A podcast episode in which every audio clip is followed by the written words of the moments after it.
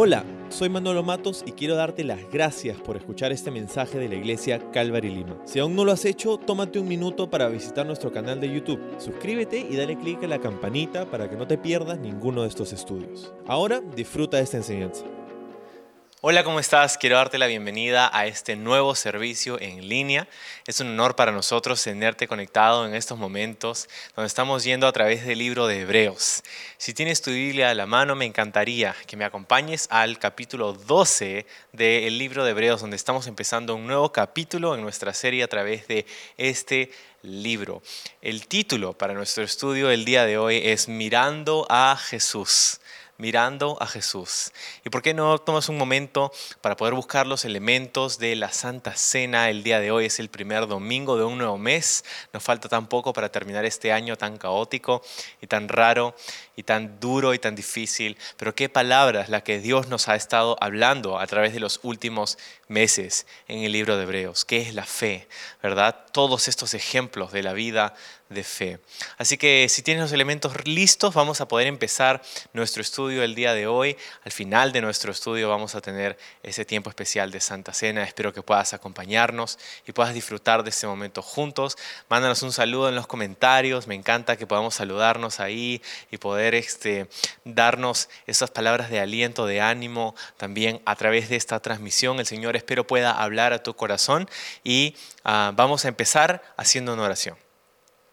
Señor, muchísimas gracias por darnos este momento especial en tu palabra. Gracias por este día, Señor, por este domingo en el que podemos eh, estudiar juntos tu palabra, escuchar tu voz. Te pido que nos hables por medio de ella hoy día. Señor, venimos con anhelo y con expectativa a lo que tú tienes que hablarnos y decirnos. Queremos aprender, queremos ser transformados, queremos la obra que tu Espíritu quiere hacer en nosotros el día de hoy. Gracias por tu hermosa y santa palabra. Bendice este estudio en el nombre de Jesús. Amén. Amén. Así es, entonces hemos llegado a un nuevo ah, capítulo en el libro de Hebreos, estamos en el capítulo 12, vamos a leer los primeros dos versículos. Dice, por lo tanto, ya que estamos rodeados por una enorme multitud de testigos de la vida de fe, quitémonos todo peso que nos impida correr, especialmente el pecado que tan fácilmente nos hace tropezar, y corramos con perseverancia la carrera que Dios nos ha puesto por delante esto lo hacemos al fijar la mirada en Jesús, el campeón que inicia y perfecciona nuestra fe. Debido al gozo que le esperaba, Jesús soportó la cruz, sin importarle la vergüenza que ésta representaba. Ahora, Dios está sentado en el lugar de honor junto al trono de Dios. Entonces, aquí es donde llegamos a este nuevo capítulo, en el capítulo 12, que inicia diciendo por lo tanto. Por lo tanto. Y, por lo tanto, siempre que aparece esa frase en la Biblia, por lo tanto, necesitamos recordar que lo que viene a continuación es una consecuencia, una conclusión de lo que ha venido hablando hasta este punto el autor. Entonces, dice, ya que tenemos una gran, una enorme multitud, dice literalmente una gran nube de testigos, ¿no? Em, vamos a recibir esa exhortación que encontramos aquí en este pasaje. Aquí es donde verdaderamente comienza el propósito de la carta. Hemos pasado los primeros 10 capítulos considerando las verdades teológicas de quién es Jesús. Es mejor que Moisés, es mejor que los profetas. Es Jesús el mensaje final de Dios para la humanidad. Mejor que la ley, mejor que los sacerdotes, mejor que los sacrificios del antiguo pacto. Esto es lo que hemos venido considerando en el capítulo 1 al 10 y luego en el capítulo 11 que hemos pasado meses considerando cada uno de los ejemplos que son mencionados en este salón de la fama de la fe, esta nube de testigos, esta gran multitud de testigos que tenemos de lo que significa ese principio enunciado en Hebreos capítulo 11, los primeros versículos, ¿verdad? ¿Qué es la fe? Sus vidas nos muestran lo que es un testimonio, lo que es tener fe en las promesas de Dios. Entonces dice, por lo tanto, ya que estamos rodeados de esta gran multitud de testigos esta enorme multitud de testigos de la vida de fe. ¿Sí? En el capítulo anterior hay una larga lista de ejemplos de personas que pusieron su confianza en las promesas de Dios, aun cuando muchas veces estas personas no llegaron a ver el cumplimiento de ella. Y esta lista es un testimonio de lo que es vivir por fe. Esta lista nos ha enseñado, por ejemplo, en los últimos meses a adorar a Dios por fe. Nos ha, nos ha enseñado a caminar con Él por fe, nos ha ayudado a, a, saber cómo servirle por fe, a, confiarle nuestros planes, nuestra salida y nuestra entrada, a confiar en Él en medio de nuestra incertidumbre, a entregarle nuestro futuro y nuestros anhelos, a reconocer sus bendiciones en el presente, a rechazar la corriente del pecado que nos rodea en el mundo, a reconocer que aun cuando todo nos va mal podemos depender del hecho de que nuestro porvenir eterno está asegurado por su sacrificio por nosotros. Esta vida de fe, esta larga lista de estos testimonios de lo que es una vida de fe, hemos aprendido tantas cosas y qué momento verdaderamente este 2020 para haber estado considerando cada uno de estos ejemplos. Dios sabía que esto iba a ocurrir, Dios sabía que estaríamos este año en nuestras casas mirando desde nuestros aparatos, desde nuestra tecnología, a su palabra, considerándola con nuestra familia en casa. Espero que puedas conversar con los miembros de tu familia, que se conectan a, estas reuniones, que puedas conversar con tu grupo de conexión, de lo que Dios está hablándote, de lo que Dios está diciendo a tu vida a través de este pasaje que hemos venido estudiando por varios meses. Qué momento increíble, la providencia, la mano de Dios se ha mostrado, porque yo si no hubiera sido por este pasaje que hemos estado considerando todos estos meses, no sé cómo estaría. Ciertamente en mi tiempo devocional Dios también me ha estado hablando, pero como iglesia, qué increíble saber que Dios en su soberanía, porque yo no lo, no planifiqué así, sino que Dios nos ha hecho pasar a través de este pasaje y considerar todas estas grandes lecciones de fe y muchas otras increíbles lecciones que hemos venido aprendiendo a través de estos capítulos. Gracias al ánimo de estos ejemplos, entonces, nos dice, aquí está la exhortación, aquí está lo que le pide el autor a sus lectores, gracias a todo lo que hemos visto hasta ahora, dice, quitémonos todo peso que nos impida correr, especialmente el pecado que tan fácilmente nos hace tropezar. Esta es una de las peticiones centrales, uno de los motivos centrales de, la, de, esta carta, ¿verdad? El autor está pintándonos una imagen que describe nuestra experiencia como discípulos de Jesús en este mundo, nuestra vida de fe. ¿verdad? Lo que es caminar con Dios por medio de la fe. Esta misma imagen que encontramos aquí es usada por Pablo en varios de sus escritos en el Nuevo Testamento y es por esto y por varias otras razones que muchos piensan que es Pablo el autor del libro de Hebreos, aunque no sabemos al 100%, pero dice que es una carrera esta vida de fe. Y, solamente quiero leerte unos versículos. por ejemplo, 1 Corintios capítulo 9 dice Pablo, ¿no se dan cuenta de que en una carrera todos corren, pero solo una persona se lleva el premio? Así que corran para ganar. Todos los atletas se entrenan con disciplina. Lo hacen para ganar un premio que se desvanecerá, pero nosotros lo hacemos por un premio eterno. Por eso yo corro cada paso con propósito. Me encanta eso. No solo doy golpes al, aire, disciplino mi cuerpo como lo hace un atleta, lo entreno para que haga lo que debe hacer. De lo contrario, temo que después de predicarles a otros yo mismo quede descalificado. Pablo nos habla aquí, habla de, esta carrera, ¿verdad? De esa disciplina con la que debe entrenar, con la que entrena un atleta.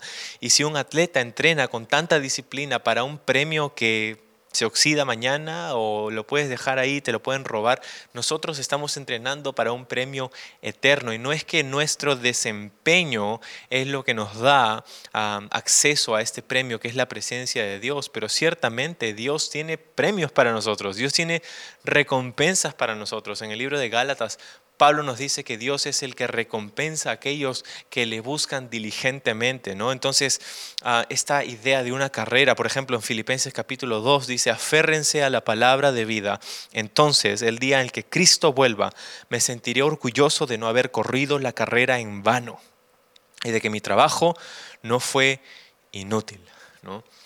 Ah, aquí nos nos dice Pablo lo mismo más o menos que nos dice en Gálatas 2. Dice, subí según una revelación para no correr o haber corrido en vano. Expuse en privado a los que tenían cierta reputación en el Evangelio que predico entre los gentiles. Pablo no quería correr en vano. Y aquí hay una advertencia para nosotros. Si nuestra vida de fe es una carrera, hay ciertas cosas que debemos evitar, ¿verdad? Eh, en Hechos 20, Pablo dice, de ninguna cosa hago caso ni estimo preciosa mi vida para mí mismo, con tal que acabe mi carrera con gozo y el ministerio que recibí del Señor Jesús para dar testimonio del Evangelio de la gracia de Dios. Y finalmente, en su epístola final, la última que escribió antes de morir, Pablo dice en 2 de Timoteo capítulo 4, he peleado la buena batalla, he acabado la carrera, he guardado la fe. Su temor de correr en vano finalmente nunca tuvo que realizarse porque él estuvo diligentemente dando un paso después del otro en esta carrera que Dios, ah, en la que Dios le había puesto, en esta batalla. Había guardado la fe, había llegado al final de su vida y había podido decir, Señor, aquí estamos todavía dando el próximo paso y el siguiente paso será en tu presencia. Qué increíble ejemplo. Una carrera. Una carrera. Sabes, una carrera y nuestra vida espiritual tiene varias similitudes. Y es por eso que eh, el autor del libro de Hebreos no sé si es Pablo, pero ah, me suena, él utiliza esta imagen, ¿no? Tiene una carrera, tiene un inicio, tiene un punto de partida, tiene un proceso, un desarrollo, ¿verdad? Y tiene una meta, un destino final. Es una hermosa analogía de lo que es la vida cristiana, porque así es con nosotros. Nosotros también en nuestra carrera espiritual hay un punto de partida, el haber puesto nuestra fe en Jesús, ¿verdad? Hay gente que no ha puesto su fe en Jesús todavía. Y, y, para nosotros el momento en el que pusimos nuestra confianza por primera vez en Jesús fue el, el, la señal de partida, ¿verdad? Entonces ahí empezó nuestra carrera. El proceso, ¿verdad? El proceso de correr la carrera, es la forma en cómo vivimos dentro de nuestro paso por el mundo, ¿verdad? Por eso Pablo decía, yo no quiero correr en vano, yo no quiero simplemente estar en actividad, pero nada de progreso. No solamente quiero estar moviéndome, pero no yendo a ningún lado. No quiero estar en una trotadora todo el día, quiero llegar a la meta. Quiero este proceso, esta forma en cómo vivimos. Y la meta, bueno, la meta en la vida cristiana no es ser exitoso, ser influenciador, llegar a ser rico o famoso. La meta es llegar a la gloriosa presencia de Dios y escuchar de sus labios, de su boca, estas palabras. Decir que, que Dios nos diga a nosotros, bien, mi buen siervo y fiel, sobre poco me has sido fiel, sobre mucho te pondré, entra en el gozo de tu Señor. Esa es la meta, la meta de la que Pablo habla en Filipenses cuando dice, todo lo he considerado como basura para ganar el conocimiento de Cristo y ser hallado en Él. Entonces, ah, e, esta es nuestra meta, la presencia de Dios, la gloriosa presencia de Dios, una comunión eterna con Él en el cielo y es lo que es dado a nosotros a través de el sacrificio de Jesucristo y a través de que nosotros hemos puesto nuestra fe en ello. Entonces estamos en esta carrera y debemos correr. Y esta analogía otra vez es increíble porque, sabes, en una carrera, para empezar, yo hace toda mi vida, excepto a los últimos tres, cuatro meses de mi vida, he odiado correr, odio correr. pero, sabes, en los últimos ah, meses he he, comenzado a correr más frecuentemente y, ya le estoy agarrando el gusto, ya le estoy agarrando el gusto, ya estoy corriendo ahí mis kilómetros y todo. pero sabes, desde la antigüedad, ¿no? cuando los atletas se preparaban para correr una carrera, entrenaban, de diferentes maneras, pero una de las formas más comunes en las que entrenaban los atletas, aparte de hacer ejercicios y acondicionamiento físico, es que corrían con pesos, se ponían diferentes tipos de materiales sobre su cuerpo para poder generar una mayor resistencia. Y sin embargo, en el momento de la carrera, el día en el que llegaba la carrera donde tenían que correr, ningún corredor serio, ningún atleta serio seguiría usando ese peso al momento de hacer la carrera, ¿verdad? Al momento de correr. Entonces, lo que nos dice aquí el libro de Hebreos es que debemos echar, debemos despojarnos, sacarnos todo peso que nos impide correr. Y la gran pregunta es, ¿qué cosa es? ¿Qué es ese gran peso que nos impide correr? Algunos podrían saltar y decir es el pecado. Ciertamente el pecado es gran parte de esto, pero el pecado tiene una mención especial eh, aquí en el pasaje. Dice que nos debemos despojar o debemos echar eh, todo este peso eh, que nos impide correr, pero dice especialmente el pecado que tan fácilmente nos hace tropezar.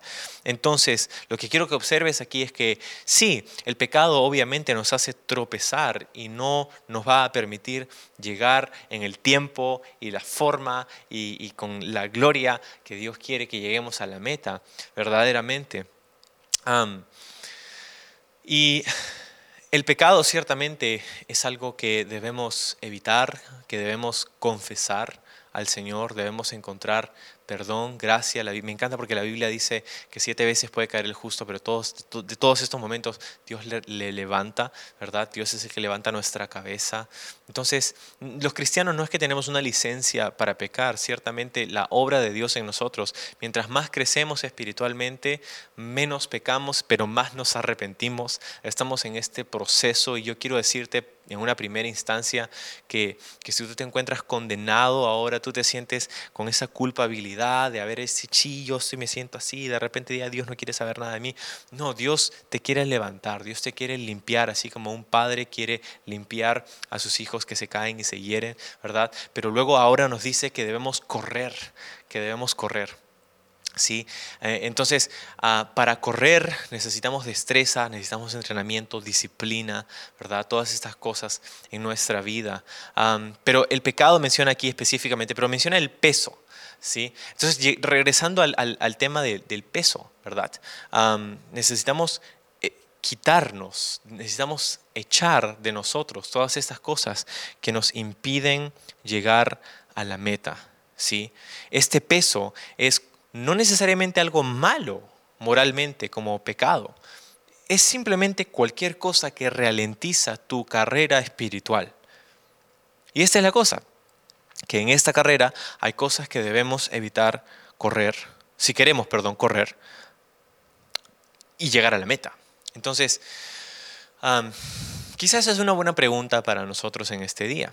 Pregúntate a ti mismo y sé honesto, hace el favor de ser honesto. Pregúntate qué es eso o esa lista de cosas que me impiden seguir creciendo espiritualmente, que impiden que yo pueda tener una comunión íntima con el Señor. ¿Qué es eso que me está siendo como un peso, que está jalándome hacia abajo, que no me permite correr, que está generando una resistencia que no debería tener? ¿sí? dice corre, no dice camina o arrástrate o deambula dice, corre. Hay una, una, una urgencia en nuestra vida cristiana. Y es triste porque hasta antes del inicio de esta pandemia, no, me gusta ser crítico de la iglesia porque yo soy parte de ella. Entonces, ah, lo que sí veo y a veces veo en mi propia vida es esta falta de esta urgencia ¿verdad? Eh, con las cosas del Señor. Ya habrá tiempo para eso más adelante. Ahora quiero hacer esto otro. Estoy, tengo estas otras prioridades. Pero Pablo decía, yo no quiero correr en vano. Yo no quiero correr en vano. Yo prosigo hacia la meta, como nos dice Pablo en Filipenses también. siguiendo con lo que nos dice este pasaje, dice, no solamente debemos quitar el peso y, el pecado, sino también debemos correr con perseverancia la carrera, dice que Dios nos ha puesto por delante. Correr con perseverancia la carrera que Dios nos ha puesto por delante. Y me encanta este lenguaje porque sabes que no dice que debemos correr la carrera que Dios le dio a tu vecino, ¿no? a tu prójimo, a tu amigo, Nuestra carrera no se trata de ganarle a alguien más. En ese sentido, no es que estamos compitiendo unos con otros y ver, ¿no? Para ver dónde están. Ahí están en una carrera, están corriendo, de pronto ven a los demás y, ah, y quieren, porque quieren ganar. No se trata de eso. Para nosotros, nuestra carrera no se trata de competir, de ganarle a alguien más, de que si alguien más está, no, yo tengo que ganarle. No, todo lo contrario. Queremos animar y empujar a aquellos que están en la carrera con nosotros porque queremos que ellos terminen. Escúchame, cada uno de nosotros ha sido puesto aquí, ha sido puesto en esta carrera por el Señor. Dios ha puesto un camino por delante y ese camino a lo mejor no se ve igual para todos, ¿verdad? Algunos están en este carril, otros están en este otro carril, pero la idea aquí no es competir unos con otros, la idea es que podamos llegar todos a la meta. ¿sí? Ah, en una carrera muchos empiezan, especialmente una carrera larga, ¿no? Una media maratón, una maratón, muchos empiezan, pero no todos terminan. Y lo que significa esto es que no se trata tanto para nosotros de cómo empezamos, sino más bien de cómo terminamos, ¿sí?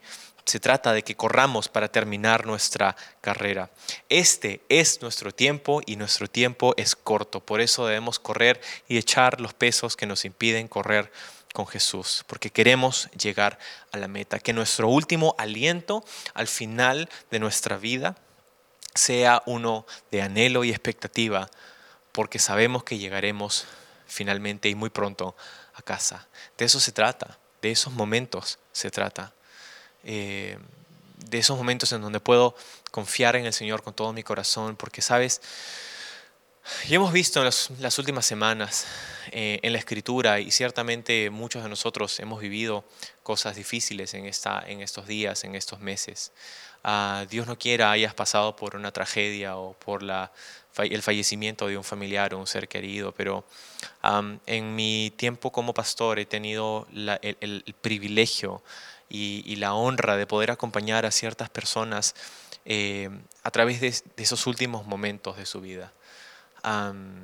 he podido ver a personas pasar de este mundo al siguiente y es increíble lo que sucede en la vida de una persona, a pesar de la enfermedad, a pesar de el dolor, a pesar de la incertidumbre, el temor que pueda sentir, de ver a una persona, un creyente, que verdaderamente cree estas promesas, que verdaderamente sabe que su futuro eterno está asegurado y que su último aliento en esta tierra es nada más el, el último aliento antes de su siguiente aliento en la eternidad. Sí, y y, en esos momentos en donde la vida se nos escapa, en la vida cuando, cuando la vida simplemente no la podemos retener más, y todos nosotros vamos a pasar por ello, en esos momentos nos damos cuenta de lo que verdaderamente importa. gente que ha pasado a través de momentos difíciles en los que estuvo cercano a la muerte, ¿verdad? tenemos todos estos recuentos de personas cuyas vidas han pasado delante de sus ojos en cuestión de segundos, ¿verdad? Porque son esos momentos donde decimos, caramba, ¿de qué se trata mi vida? ¿De qué se trata todo esto? ¿Qué estoy haciendo con mi vida? ¿Cuáles son mis metas? Acuérdate, Pablo decía, yo no quiero correr en vano. ¿Y qué significa correr en vano? Significa llegar al final de tu vida y darte cuenta que has estado corriendo en la dirección opuesta. O peor aún, has estado corriendo la carrera equivocada. Entonces, ¿cómo hacemos eso? ¿Cómo es que llegamos a la meta? ¿Cómo nos aseguramos de llegar a la meta que Dios tiene para nosotros? Bueno, sigamos leyendo. El verso 2 dice, esto lo hacemos, me encanta porque ahí está la respuesta, al fijar la mirada en Jesús. ¿Cómo llegamos a la meta? Dice, fijando nuestra mirada en Jesús. Y este verbo que es utilizado aquí en el capítulo, perdón, en el verso 2, es curioso porque es el es la única vez que aparece en todo el Nuevo Testamento este verbo. ¿sí? Hay varios verbos que, que, son usados en el griego para observar, ¿verdad? Hay como tres, cuatro verbos que pueden ser utilizados para diferentes sentidos, pero este es un verbo cargado de significado que el autor usa aquí y es la única vez que aparece otra vez en la Biblia. Significa literalmente quitar tu mirada de algo para ponerla o fijarla en algo más. Eso es lo que significa ese verbo que es utilizado originalmente aquí fijando la mirada o mirando a Jesús. ¿sí? Dice que tenemos que quitar la mirada de algo para poder fijarla en algo más. Quitar la mirada de qué? De lo que otros están haciendo. ¿Sabes? La comparación, es la manera más rápida de asesinar algo especial que Dios está haciendo en tu vida. Cuando comparamos, y hoy día es tan fácil comparar nuestras vidas porque tenemos redes sociales, quizá estamos en distanciamiento social todavía y estamos en medio de todo este esta pandemia, pero es tan fácil caer en esta condenación a la, de, la condenación de la comparación. ¿no? Porque, porque miramos, ah, mira, si tan solo. Dice, quita tu mirada de todo eso y ponla en la meta. Ponla en quién? Dice, en Jesús. Ahí es donde debería estar fijada nuestra mirada. Sabes, yo nunca he sido ah, muy ávido para los juegos este, ah, virtuales para jugar, ¿no? Este, pero me acuerdo que de niño eh, jugaba esta, este simulador de aviones, ¿no? De combate. Entonces ah, ahí tenías que ir y buscar los aviones y matarlos, ¿no? y, y, cuando estabas a punto de, dispararle a un avión enemigo, eh, tenías que fijar la mira en ese avión. Y, lo curioso es que a través de estos sistemas van, van, fijando la mirada, ¿no? Y, si se mueve la mira va ahí, tú tienes que seguir ahí. Y esta es la idea. La idea es que pongamos nuestra, fijemos nuestra mirada en Jesús. Si Él se mueve, nos movemos. Si Él se detiene, nos detenemos, ¿verdad? Esta es la idea. Ahora, cuando se trata de correr, hemos hablado acerca de la carrera, ¿no? Correr es un acto tanto físico como mental. ¿Te has dado cuenta? En estos últimos meses que he estado corriendo, ¿sabes? Me he dado cuenta que correr es, una, es un acto tan mental como lo es físico, porque tienes que elegir mover tu cuerpo. No sucede por accidente, ¿verdad? No es que un día dices, este, oh, wow, corrí 5 kilómetros, ¿cómo pasó? ¿No? Sino que es una decisión consciente que tienes que tomar para estar de acuerdo con sentirte incómodo por un momento. En luchar contra tu propio cuerpo para llegar a un objetivo específico. ¿Sí? Entonces, no se trata solamente de correr, sino también se trata de concentrarse en el objetivo. Porque escucha esto, nuestro desempeño en la carrera de nuestra fe depende en gran manera de nuestro enfoque. En dónde está nuestra mirada, eso afectará nuestra carrera. y, habla acerca de una concentración, ¿verdad? De, algo que sucede en nuestra mente. Por eso es tan importante que sepamos dejar al Espíritu Santo gobernar nuestros pensamientos, eh, de, ser juicioso, de, tener cuidado cómo está nuestra mente, porque nuestra vida va continuamente en la dirección de nuestros pensamientos más fuertes. ¿Sí? Deja, deja que eso resuene un poquito contigo este, en este tiempo. Nuestra vida va constantemente en la dirección de nuestros pensamientos más fuertes. Entonces fija tu mirada en Jesús, ahí donde quieres ir, la meta, ¿verdad? Sabes, este año podemos haber corrido el riesgo de haber puesto nuestra mirada en varias cosas. El virus, la pandemia, la cuarentena, el impacto económico, la política nacional, la política internacional, han habido meses y meses en los que la conversación, no solo de los medios de comunicación, sino también de cada individuo, han sido dominadas por estas cosas. Quizá con razón, quizá no, pero seguramente tú has estado en miles de conversaciones con personas donde ya no tenían nada más que hablar excepto de todas estas cosas que hemos dicho, ¿verdad? Pero la cosa es que quizá hemos dejado que estas cosas dominen nuestra mente y nuestro corazón nuestros pensamientos.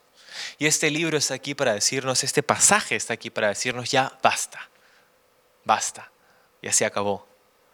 No se acabó la pandemia todavía, no se acabó lo que está ocurriendo en este año, todavía no se acaba el 2020, quién sabe lo que va a pasar el 2021, ven pronto Señor Jesús, pero basta, es tiempo de que pongas tu mirada en Jesús no en lo que Donald Trump está haciendo, no en lo que Vizcarra está haciendo, no en lo que está haciendo tu amigo ahí famoso en Instagram.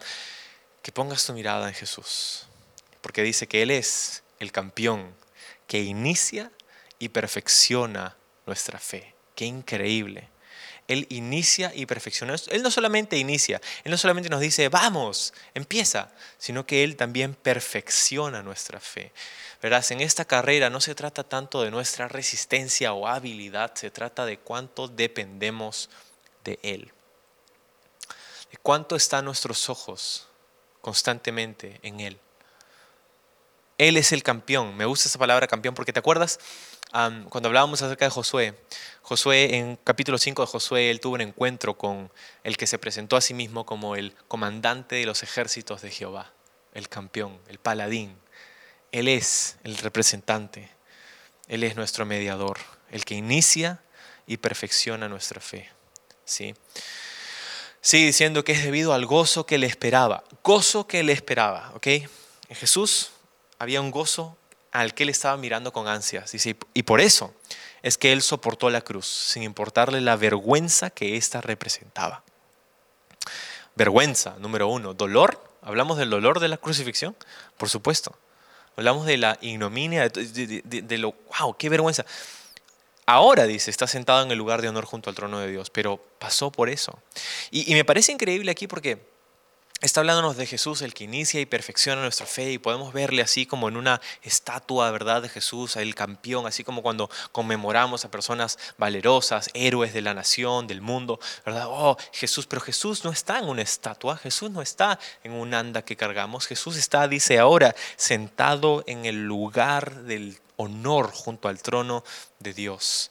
Él no solamente está ahí ahora, pero Él vino y se puso en nuestro lugar. Él se hizo carne y habitó entre nosotros, dice el Evangelio de Juan. Él vino y tomó nuestro lugar y por él y, e hizo todo eso, dice, por una simple razón, porque había gozo en el futuro para él. Esto iba a resultar en gozo para él. Y piensa conmigo cuál es el resultado del sacrificio sustituto de Jesucristo, de su muerte y resurrección. El resultado de todo eso somos nosotros. Eres tú y yo. Son todos aquellos que han decidido confiar en ese sacrificio sustituto para decir, Señor, tú es el que has pagado mi condena. Y el fruto, el producto de eso es comunión con Dios restaurada. Qué alucinante este pensamiento, que Jesús haya decidido pasar por todo lo que pasó, porque dijo, ese fruto es algo que yo quiero y me causa gozo. Me causa gozo saber que si yo entrego mi vida en la cruz. Dos mil años después van a haber un montón de personas en sus casas en el 2020 pasando una pandemia que van a poder escuchar mi palabra y poder poner su confianza en mí y poder pasar la eternidad conmigo. Eso es lo que quiero. y eso me parece alucinante, porque nosotros ni sabíamos lo que había hecho Jesús y nos venimos a enterar ahora. Sabes, estaba pensando el día de ayer que ah, en la noche habíamos acostado a nuestros niños como cada noche y, y me quedé estudiando hasta tarde y cuando me fui a acostar hacía frío y quise pasar por el cuarto de nuestros hijos para, para asegurarme de que ellos estaban tapados porque hacía frío. Si yo tenía frío, decía que ellos de repente también pueden estar sintiendo frío. Así que me fui a chequearlos antes de dormir y claro, se habían estado moviendo. No sé cómo, si tú tienes hijos, no sé cómo tus hijos duermen, pero los míos eh, toda una locura, ¿no? Entonces, ellos, eh, lo que hice, como cualquier papá o mamá lo ha hecho mil veces, ah, fuiste y, tapaste a tus hijos, ¿no? Y, y, después de hacer eso, salía del cuarto y decía, wow, ellos nunca van a saber que yo hice eso esta noche. Ellos nunca, van, nunca van a saber que la razón por la que no se resfriaron esa noche es porque yo fui y les puse esa colcha encima, ¿no? Y, sabes que el pensamiento no era, hmm, les voy a contar, les voy a decir para que me agradezcan. No. El pensamiento era, no me importa. No me importa porque su bienestar es mi gozo. Como padres y madres, nuestros hijos representan muchos sacrificios para nosotros. Ah, tú que eres papá, tú que eres mamá, tú que eres papá o mamá soltero o soltera. Tú sabes los sacrificios que son para nosotros nuestros hijos, pero, pero si, estás de acuerdo conmigo en los comentarios, puedes decirme, porque cada uno de estos sacrificios vale la pena, ¿no es así? no cambiaríamos por nada lo, que podemos haber sacrificado, lo que podemos haber sufrido, lo que podemos haber dejado atrás para encargarnos de nuestros hijos. no lo cambiaríamos por nada, porque tenemos gozo al saber que ellos están con nosotros. Y esa es la actitud de nuestro Padre, la actitud de Jesús que dijo, quizá ellos nunca van a saber lo que me costó a mí estar en esa cruz. Quizá no lo entiendan en su totalidad. Pero aún así, si no lo entienden, aún así, si, si no llegan a saber exactamente lo que yo sentí, lo que yo pasé, lo que yo sacrifiqué, aún así está bien, porque mi gozo es que ellos tengan comunión conmigo. Mi gozo es que ellos me acompañen por el resto de la eternidad.